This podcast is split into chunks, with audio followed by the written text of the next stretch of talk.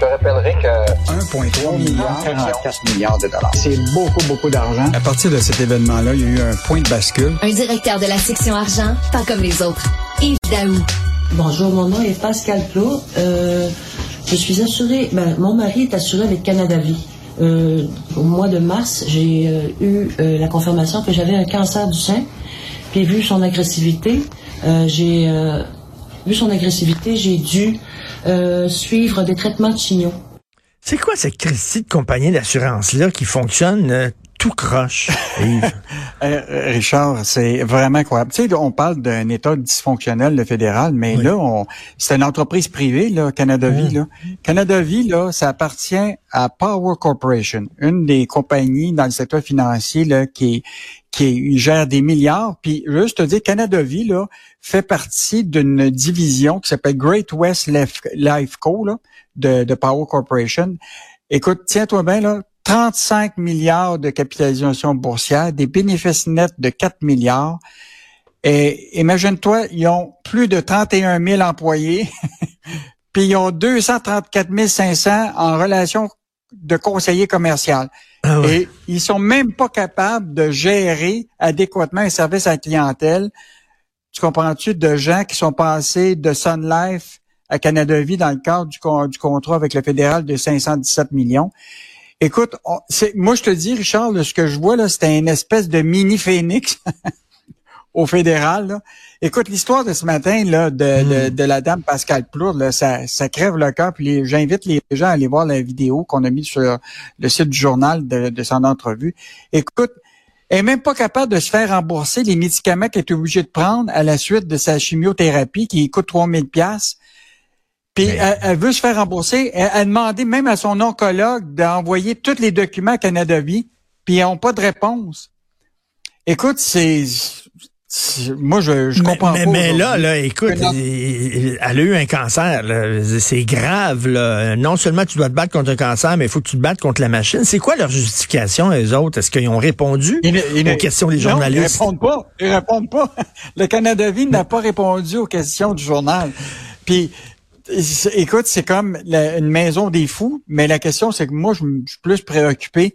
Tu sais, moi, le fait qu'ils me répondent pas à, à nos journalistes, c'est une affaire, mais la Oui. question, c'est qu'ils doivent répondre aux gens qui ont besoin de l'argent. Parce que, tu sais, les gens, là, ont pas toujours 3 000, 4 000 piastres à financer des médicaments. Et tu sais, tu toi, demain matin, là, t'es- t'es- ton, ton assurance médicaments ne paye pas tes médicaments pendant 4-5 mois. là. C'est toi qui être obligé de le prendre dans ton compte de banque. Là. Mais je comprends, c'est une entreprise privée, euh, Yves, c'est une entreprise privée, mais c'est quand même le gouvernement fédéral qui ont donné ce contrat-là, hein, parce qu'avant, il était assuré, les fonctionnaires fédéraux, par Sun Life. Là, ils ont dit non, on va donner le contrat à Canada Vie. Là, c'est aussi de la responsabilité du gouvernement fédéral d'aider ses propres employés à se démerder avec ça, puis on dirait qu'ils ont deux pieds dans la même bottine. Ben, en fait, il y a la question des fonctionnaires. Il y a ce contrat-là qui a été donné du gouvernement fédéral à, à- de Sun Life à Canada Vie. Mais juste te dire que beaucoup de gens qui sont à Canada Vie, qui viennent dans le secteur privé, tu as des gens qui prennent la Croix Bleue, par exemple. Puis ont décidé pour toutes sortes de raisons. Ils sont fait appeler par Canada Vie. Ils disent on offre un meilleur service. Ils sont passés de Canada Vie. Hmm. puis ils, ont, ils se retrouvent dans les mêmes situations. Donc, tu as à la fois le contrat avec le fédéral, Hmm. mais tu as aussi Ben d'autres oui. gens dans le secteur euh, privé là, qui sont qui sont euh, bon. Moi, si j'étais un client de Canada Vie, là, je me poserais des, des questions. Peut-être que je serais mieux de changer des assureurs, d'a- d'assureurs. Hey. Mais dans le cas du fédéral, tu peux pas changer. C'est un contrat avec le fédéral. Là. Et C'est- le bloc québécois a demandé une enquête là. Hein? Ben oui, mais c'est incroyable des entreprises comme ça qui qui qui répondent pas aux questions de leurs de leurs clients. Tu sais, t'appelles là euh, Tom, Thomas Mulcair, lui aussi, c'est un ancien, euh, c'est un retraité du gouvernement fédéral. Donc lui, son assurance c'est Canada Vie. Puis j'ai essayé de les appeler, je sais pas combien de fois, puis c'est la maison des fous. Tu sais, quelle outrecuidance de la part de ces entreprises là de se foutre totalement de leurs clients comme ça? Épouvantable. Ouais, puis, euh, Richard, puis il faut quand même pas oublier là, que les gens qui se retrouvent à- avec un cancer vont se retrouver dans des situations souvent financières difficiles. On a un cas, par exemple, dans la section du journal ce matin, là, euh, dans la chronique de Emmanuel Grill, là, une dame, Marie- Marie-André, 60 ans, qui est travailleuse autonome, puis elle a un cancer du stade 4. Puis là, elle se retrouve dans des choix difficiles, elle est obligée de faire faillite. Mais c'est sûr que sais, elle avait pas d'assurance invalidité, elle avait pas tel élément, etc. Fait que, mais elle, elle la dame qu'on parle tantôt, Pascal, qui elle a des assurances qu'elle ne fait pas servir. Imagine-toi tous les gens qui ont pas justement des assurances là, tu d'invalidité puis des assurances médicaments qui se retrouvent à avoir le cancer. C'est en tout cas, euh, moi, je trouve que c'est le- inacceptable. Et là, il y a des gens qui disent ah ben tiens justement, je voulais moi euh, changer d'assurance, euh, j'irai pas à Canada Vie. Euh, c'est extrêmement dommageable pour leur réputation. Euh, Hydro-Québec, hey, ça se peut pas encore des gens qui ça fait deux ça fait deux ans qu'ils attendent d'être branchés à Hydro. Ça n'a pas de bon sens. Euh, je- tu sais, on, on dit là, que ça craque de partout. Là, tu as la question de justement de, de tu te fais pas payer pour tes assurances médicaments quand tu es malade. Puis là, tu as un autre service public qui est Hydro-Québec. Écoute, des un jeune couple de Saint-Donat, écoute, qui ont leur maison, là, ils ont depuis mars 2021 qui ont demandé d'être branchés à Hydro, là. Ils sont toujours pas branchés. Puis là, l'affaire, c'est que l'hiver arrive. Déjà, Oui. là, il y a- ils sont quatre à Saint-Donat qui ont leur maison qui est construite. L'entrepreneur a fait toutes les démarches pour faire en sorte qu'au moins qu'il y ait des pots de- d'hydro qui soient posés. Et là, Hydro-Québec répond que finalement, là, c'est pas la date de mars 2021 que vous devez prendre, c'est plutôt la mars de février 2022 et que là, finalement, il faut attendre plusieurs mois avant qu'il soit branché. L'hiver s'en vient. Écoute, c'est un service public. Hydro-Québec, là, tu sais, on avait, c'était quoi l'annonce? là? On est 12 012 pour Oui, vous servir. oui, oui. Là, ils sont 19 000. Ils sont 19 000 pour vous servir. Euh, en tout cas, moi, j'inviterais Michael Sebia, euh, qui est le nouveau PDG de Hydro-Québec, de lire l'article puis de voir avec son service à la clientèle. Puis là, c'est pas des gens, c'est pas des gens qui ont construit une, une cabane dans le plein milieu d'un bois, là, euh, dans le fin fond. Ben là. non. Ben, regarde la photo du journal, Ben c'est oui. une photo, une maison totalement moderne. Ils sont quatre familles. Imagine-toi, même l'entrepreneur, il a tiré un fil temporaire pour alimenter l'électricité aux quatre familles en attendant que Hydro-Québec vienne les brancher.